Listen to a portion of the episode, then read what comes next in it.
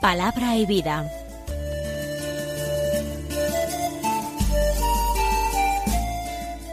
Con el padre Manuel Horta desde Sevilla.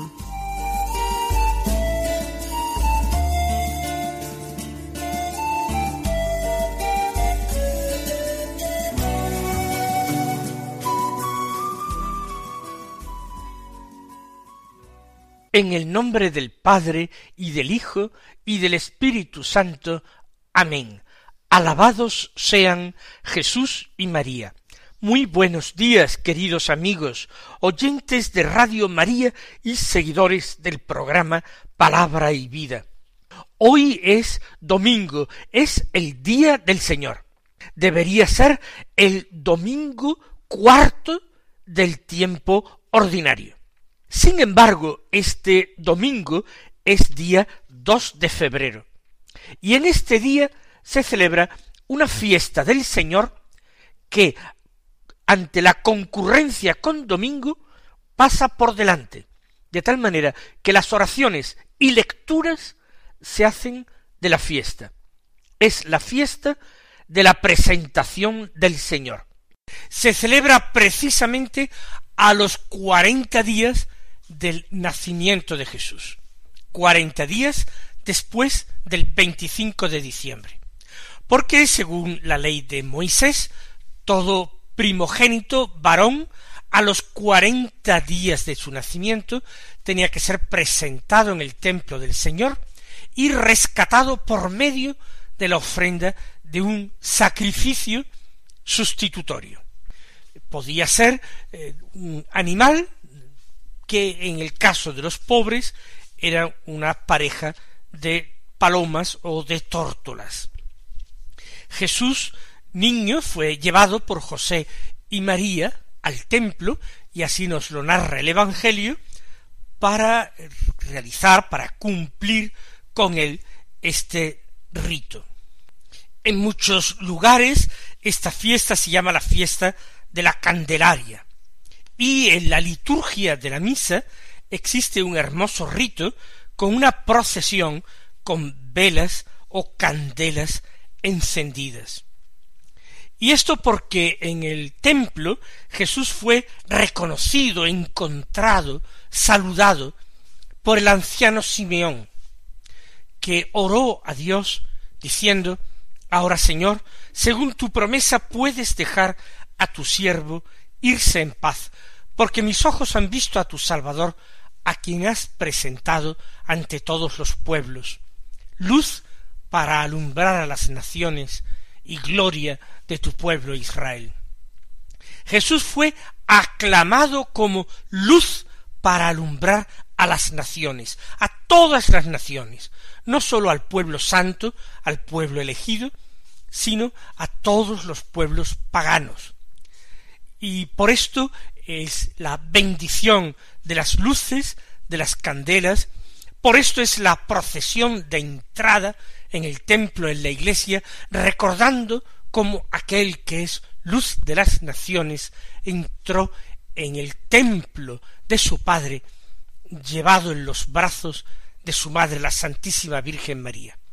Hoy es también, y a consecuencia de todo lo anterior, es el día de la vida consagrada, particularmente el día de la vida religiosa, ofrendada al Señor por medio de los tres votos religiosos de pobreza, castidad y obediencia. Vamos a escuchar el Evangelio que se proclama en la misa del día de hoy. Del capítulo segundo de San Lucas, los versículos veintidós al cuarenta que dicen así. Cuando se cumplieron los días de la purificación, según la ley de Moisés, los padres de Jesús lo llevaron a Jerusalén para presentarlo al Señor, de acuerdo con lo escrito en la ley del Señor. Todo varón primogénito será consagrado al Señor. Y para entregar la oblación, como dice la ley del Señor, un par de tórtolas o dos pichones. Había entonces en Jerusalén un hombre llamado Simeón, hombre justo y piadoso, que aguardaba el consuelo de Israel, y el Espíritu Santo estaba con él. le había sido revelado por el Espíritu Santo que no vería la muerte antes de ver al Mesías del Señor. Impulsado por el Espíritu, fue al templo, y cuando entraban con el niño Jesús, sus padres, para cumplir con él lo acostumbrado según la ley, Simeón lo tomó en brazos y bendijo a Dios diciendo, Ahora, Señor, según tu promesa, puedes dejar a tu siervo irse en paz, porque mis ojos han visto a tu Salvador, a quien has presentado ante todos los pueblos, luz para alumbrar a las naciones y gloria de tu pueblo Israel. Su padre y su madre estaban admirados por lo que se decía del niño. Simeón los bendijo y dijo a María su madre Este ha sido puesto para que muchos en Israel caigan y se levanten. Será como un signo de contradicción, y a ti misma una espada te traspasará el alma, para que se pongan de manifiesto los pensamientos de muchos corazones. Había también una profetisa, Ana, hija de Fanuel, de la tribu de Aser, ya muy avanzada en años. De joven había vivido siete años casada, y luego viuda hasta los ochenta y cuatro. No se apartaba del templo, sirviendo a Dios con ayunos y oraciones noche y día. Presentándose en aquel momento, alababa también a Dios y hablaba del niño a todos los que aguardaban la liberación de Jerusalén. Y cuando cumplieron todo lo que prescribía la ley del Señor, se volvieron a Galilea, a su ciudad de Nazaret. El niño, por su parte, iba creciendo y robusteciéndose, lleno de sabiduría, y la gracia de Dios estaba con él. Comienza San Lucas este texto amplio del Evangelio con la noticia de aquello en lo que consistía la ley de Moisés. De acuerdo con lo escrito en esta ley, todo primogénito varón sería consagrado al Señor. O lo que es lo mismo, sacrificado, pero también rescatado por medio de una oblación. Dice la ley del Señor, un par de tórtolas o dos pichones. Esta era la oblación que habían de realizar los pobres, los que no tuvieran para más, para ofrecer, por ejemplo, un cordero en rescate del niño. No sabemos las circunstancias que rodearon este viaje. María también vive ritos de purificación por el parto que ella había vivido para dar a luz al Hijo de Dios. Según la ley de Moisés, ella, la purísima, sin embargo, había quedado impura para dar lugar a aquel que es el Hijo único de Dios y aquel que es inmaculado sobre todos los ángeles. Pero la ley de Moisés revela a través de estos pequeños detalles su caducidad. Ha sido válida hasta ahora, hasta este momento. A partir de este momento se notan los fallos. La ley es como un vino viejo que no puede ser contenido en el odre nuevo del Evangelio. Y comienza Lucas presentando al primer personaje de nuestra historia. María, José, el niño Jesús llegan al templo hacen su entrada en el templo. Pero antes que ellos estaba allí un hombre, un hombre anciano. Se trata de un tal Simeón, un nombre no raro en Israel. Es un habitante de Jerusalén, un hombre justo y piadoso, es decir, un hombre que vive según la ley de Dios, poniendo su confianza en esta ley y también en las profecías. Aguardaba el consuelo de Israel. Porque este consuelo de Israel, que es el Mesías, ha sido repetidamente prometido al pueblo de Dios. Y tener fe en las promesas de Dios, esa fe hace al hombre justo y piadoso. El Espíritu Santo moraba en él. Es algo extraordinario que se dice de un personaje que pertenece al Nuevo Testamento, aparece en los Evangelios, pero que es una figura de ese Antiguo Testamento que se vuelve anhelante hacia el Mesías para mostrarlo, para señalarlo y para bendecirlo. El Espíritu Santo moraba en este hombre. De ahí su extraordinaria sensibilidad para reconocer la presencia de Dios. Había recibido un oráculo del Espíritu Santo. De esto nos informa San Lucas.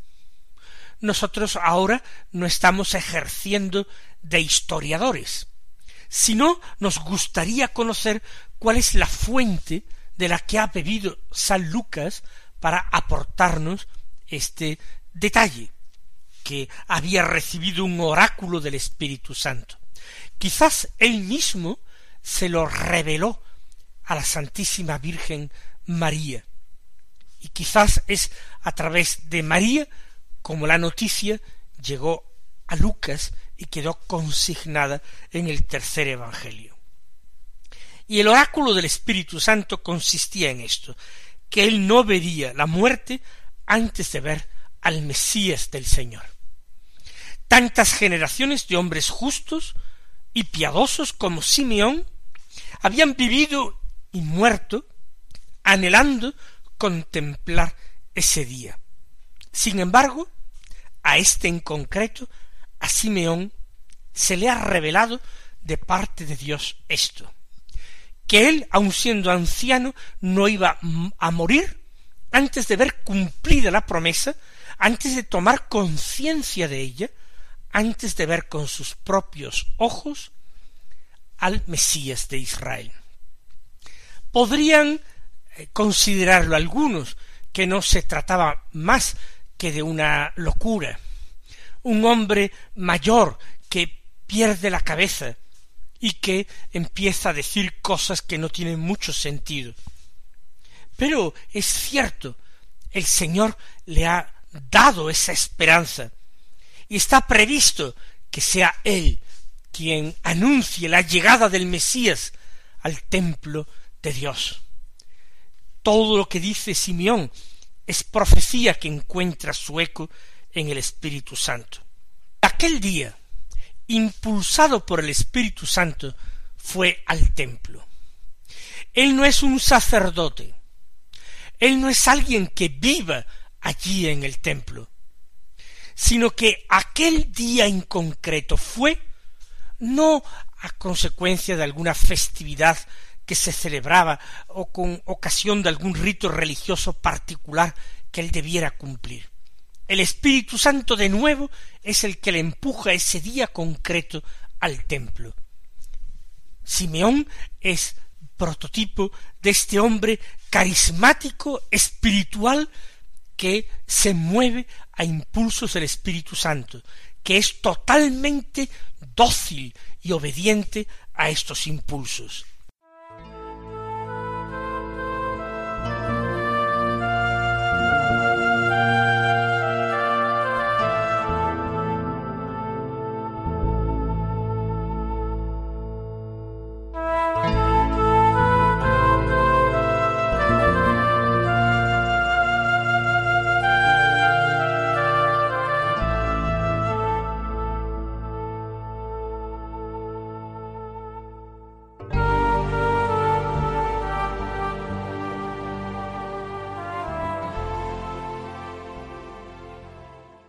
Cuando entraban con el niño Jesús sus padres, para cumplir lo previsto por la ley, Simeón lo tomó en brazos y bendijo a Dios.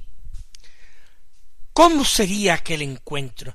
¿De qué forma emocionada se dirigía él hacia José y María? Los detenía, suplicaba con un gesto o con palabras que se le permitiera tomar en sus brazos a aquel bebé de cuarenta días que era Jesús. Lo tomó en brazos y bendijo a Dios. Ahora ha llegado el momento culminante de su vida. Para esto había nacido, para proclamar esto. Ahora dice Señor, según tu promesa, puedes dejar a tu siervo irse en paz. Ahora, Señor, dice Simeón, me puedo morir tranquilo. Ahora tú puedes enviarme la muerte sin más dilación, y yo la acepto, y la acepto con paz y con gozo. Ahora puedo marcharme de esta vida con la alegría inmensa de que no me había equivocado, de que lo que se me había revelado no era una imaginación mía, que yo presté fe a lo que realmente era la palabra de Dios. Puedes dejar a tu siervo irse en paz, porque mis ojos han visto a tu Salvador, a quien has presentado ante todos los pueblos. El Salvador de Israel es ofrecido al mundo para que lo acepte también como su Salvador, secundando los planes de Dios.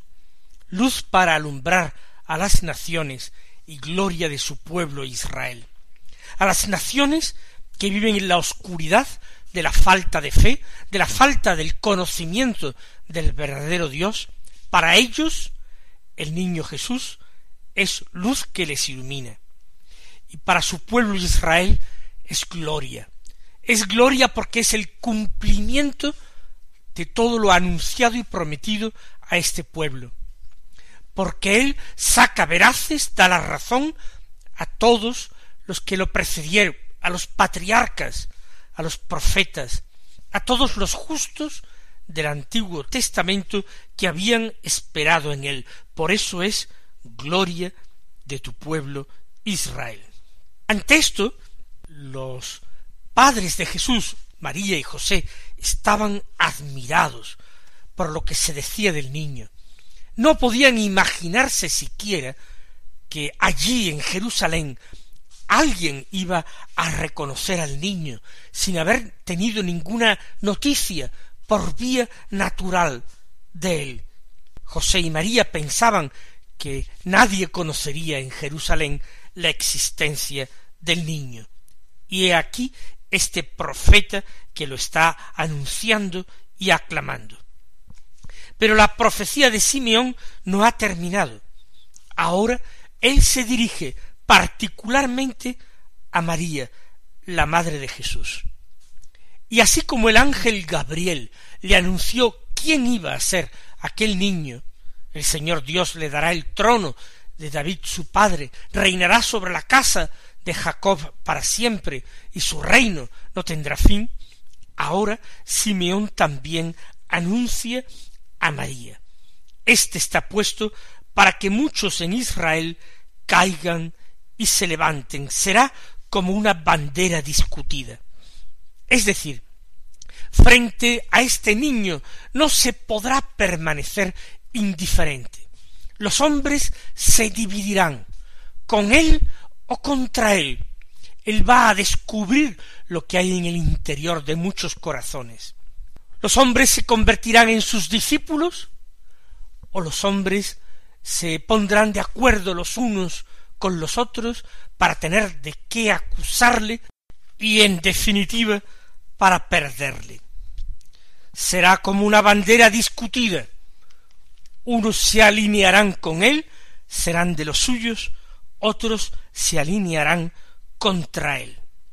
Por eso en Israel muchos se levantarán gracias a él, pero otros también en Israel caerán. Así quedará clara la actitud de muchos corazones.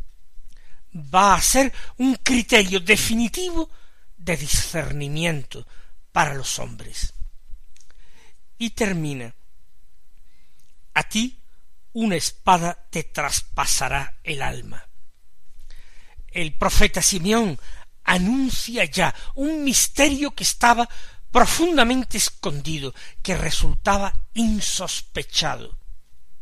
Y es que María iba a participar al pie de la cruz pero no solamente entonces, sino a lo largo de toda su vida, de los sufrimientos, de la pasión de su Hijo.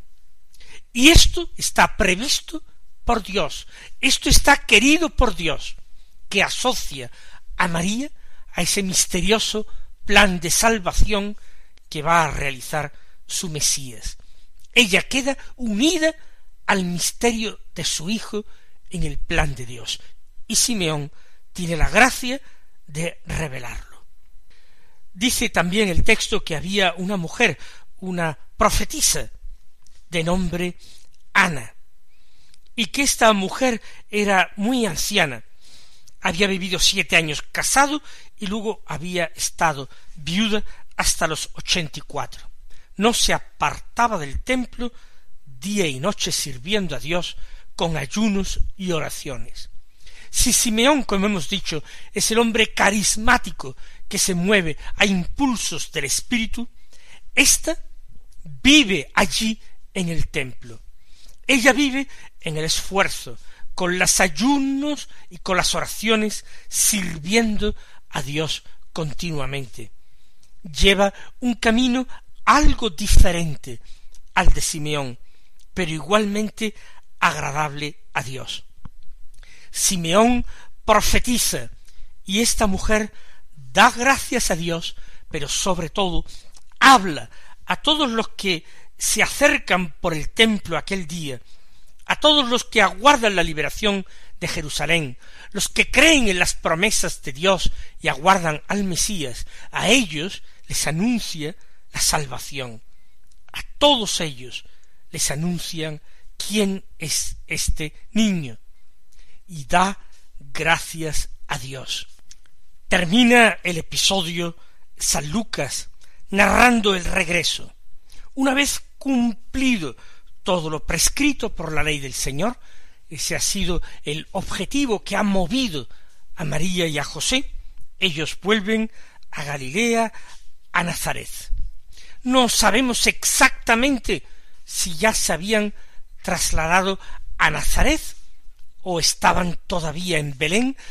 Parece que hay como una cierta contradicción entre el relato de Mateo y de Lucas, pero no tiene ninguna importancia. Importante es el colofón, que el niño iba creciendo, robusteciéndose y se llenaba de sabiduría. El Hijo de Dios se somete también no sólo a la ley positiva de los hombres, a la ley de Dios, a la ley de Moisés, se somete a las leyes de la naturaleza y a las leyes de la sociedad. Va creciendo físicamente, robusteciéndose, pero también se va llenando de sabiduría, va aprendiendo por experiencia, y la gracia de Dios, su Padre, lo acompañaba siempre, porque Él y el Padre eran uno en el sentido de que estaban íntimamente unidos, sin posible separación. Que el Señor nos colme de bendiciones y nos permita vivir con gozo este día de fiesta. Hasta mañana, si Dios quiere.